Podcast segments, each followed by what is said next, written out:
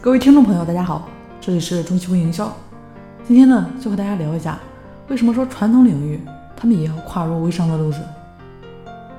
记得微商呢刚刚兴起那会儿，很多微商人都在叫嚣着说要改变世界，特别是那些做面膜的微商人，基本上把颠覆世界化妆品行业作为自己的微商创业使命。那时过境迁，几年过去了，整个化妆品的行业也没有发生任何大的改变。而当年叫嚣最凶的化妆品类的微商品牌呢，却一个个的消失了。化妆品微商倒下了，但其他的微商却发展的如火如荼。原因是什么呢？除了时间节点以及微商发展需要时间这些客观因素之外，再就是整个行业，甚至说是整个社会都在发生改变。今天呢，我们就以酒企为例，分析一下。传统领域在营销和市场方面的变化，希望对大家有所启发。首先呢，就是渠道变了。那传统酒企它的代理中呢，主要有两大类，一类原本就是酒水代理商，另一类呢是一些传统企业主。这些传统的中小酒水代理商不再找商家进货了，转过来呢就找厂家直接进货了。这在过去呢是不大可能的事儿，但今天。大家有了直接对接厂家的一个机会，还有一个细节，就是那些真正牛叉的品牌商，比如说茅台啊、五粮液、剑南春这些，都是代理商求着品牌商；但大多数的酒企呢，都是厂家求着那些大的代理商。只要大的代理商有情绪，酒厂就要出面去安抚。这些事情对于酒厂来说，应该也算得上是 痛恨之极吧，至少也要称得上是。一种爱恨交加的无奈。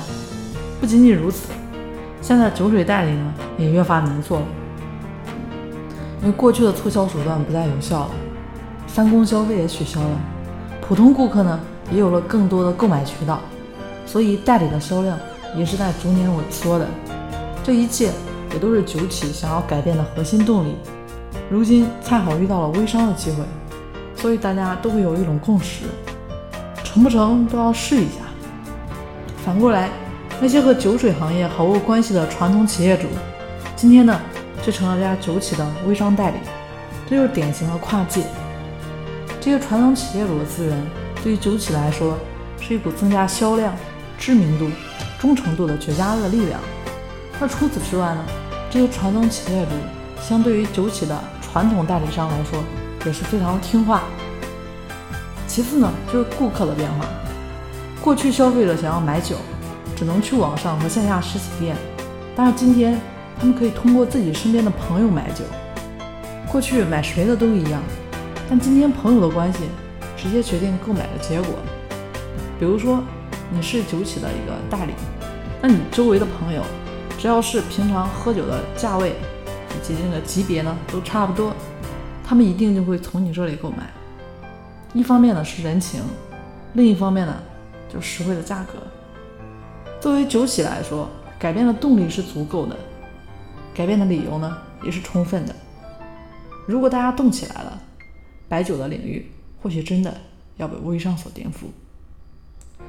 更多微商内容的一个分享，大家可以关注我们的微信号三零四九三九六七，我们下期节目见。